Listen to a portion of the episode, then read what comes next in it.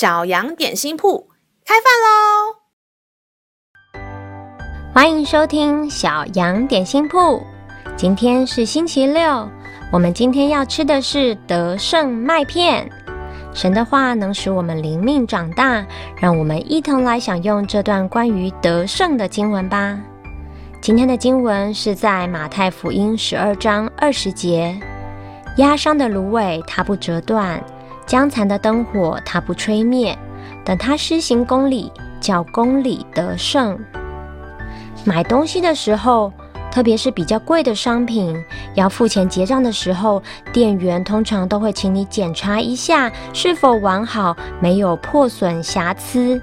因为大家都希望自己买到的东西是全新完美。老师自己在买菜的时候，也会特意挑选制造日期最近、最新鲜、没有压伤的蔬果。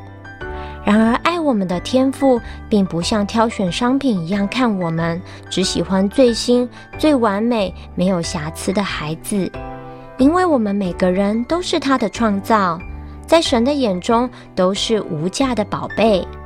我们不需要像商品一样有厉害的功能才会被人购买。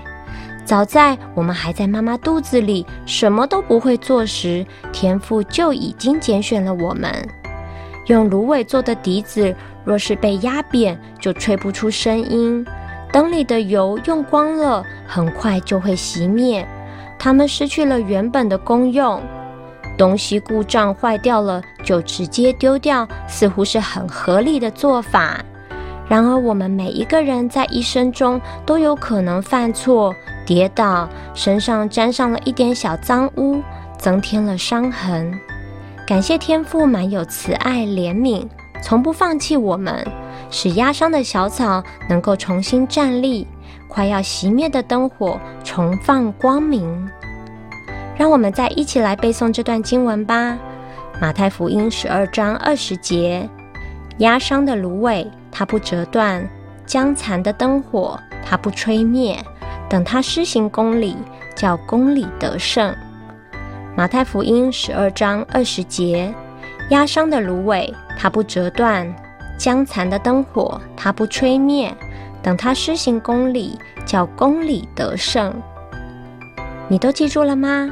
让我们一起来用这段经文祷告。亲爱的天父，谢谢你看人不是看外貌，而是直接看到我们的内心。感谢你白白而来的恩典。在我还不认识你时，就已经先爱我。你是我的磐石，我的高台。